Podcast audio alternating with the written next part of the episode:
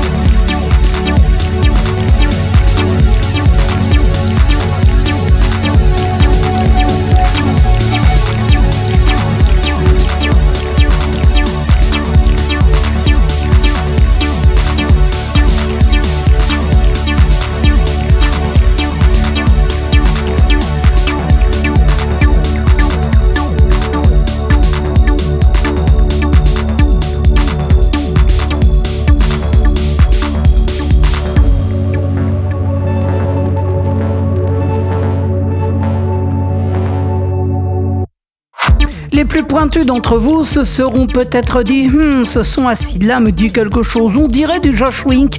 Eh bien, c'est exactement ça, c'est du Josh Wink qui remixe le titre Repetition de Max Cooper. C'est sorti sur Mesh, alors que juste avant, c'était les japonais de Drunken Kong avec Consciousness sur Tronic. Avenir bah, de la techno euh, pure et dure avec Rainer Zonefeld et High-Low Existencia sur Filth on Acid, extrait du EP Balearic Mornings. Juste avant ça, ce sera William Morris avec B1 que vous trouverez sur le label de Gary Beck, à savoir Beck Audio. Alors que tout de suite, sur Irradial, voici Irradial avec Untitled 3 dans Beatscape.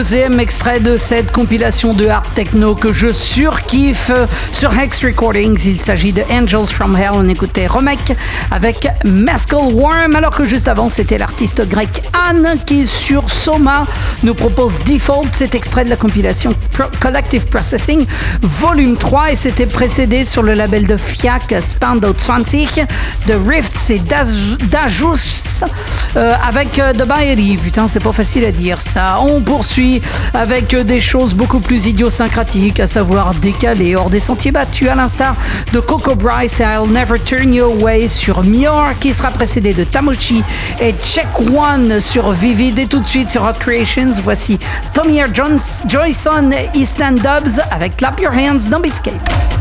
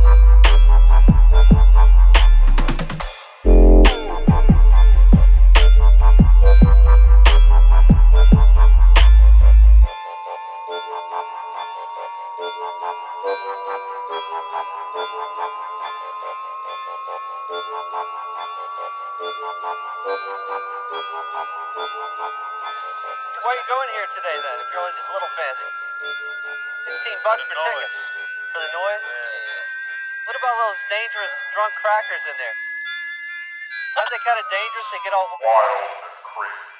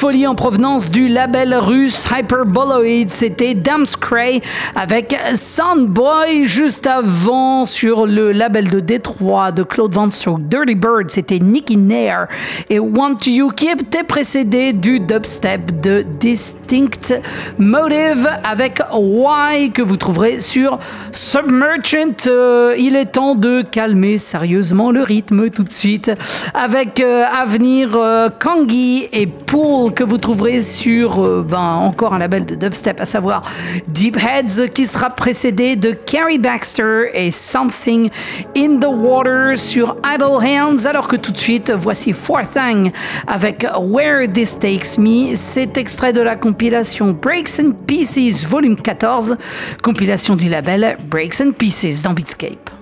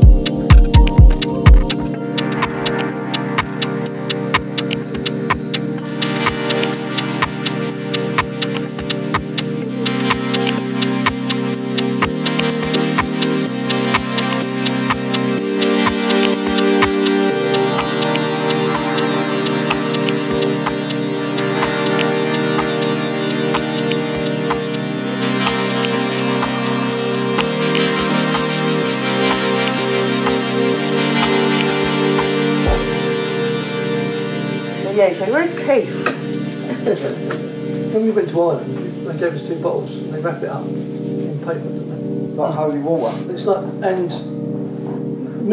Écoutez les bonnes ondes pour tout le monde, le 103 FM de Radio Campus Angers, radiocampusangers.com pour le live stream. Beatscape, c'est terminé pour cette semaine. On se retrouve bien évidemment samedi prochain dès 20h, juste après euh, la première du grand retour de DJ Christian avec Discoramix. Surtout, ne manquez pas ça, émission 100% électronique, 100% vinyle. Ça fait euh, quelque chose comme 28 ans que nous ne l'avons pas entendu à la radio et j'avoue que j'ai un très très grand plaisir à l'accueillir sur les ondes de Radio Campus Angers euh, juste avant euh, mon émission, juste avant Beatscape. Donc dès 18h, branchez-vous bien sur le 103 FM de Radio Campus Angers pour le Discoramix de DJ Christian. On s'écoutait tout de suite Joy Orbison avec Born Sleeping. C'est extrait euh, du premier album de Joy Orbison, à savoir Still Sleeping volume 1 que vous trouverez sur Excel et que je vous recommande tout particulièrement, surtout si vous aimez les choses qui mènent à l'introspection. Juste avant ça, c'était Kangi avec Pool sur Deep Heads. Pour écouter l'émission, rendez-vous sur radiocampusangers.com. Abonnez-vous également au podcast sur Apple Podcast. Et je vous laisse tout de suite avec Retro Migration et Semo avec What Makes Me. Vous trouverez ça sur Brooklyn Jams. Allez, bon week-end, bonne semaine. Rendez-vous à 20h euh, samedi prochain, sinon à 18h pour euh, retrouver DJ Christian. Il y a également euh, jeudi à 21h et juste avant à 20h, ce sera Technis. Allez, je vous laisse. Bonne semaine, bon week-end, à l'écoute des bonnes ondes pour tout le monde. Radio Campus Angers, ciao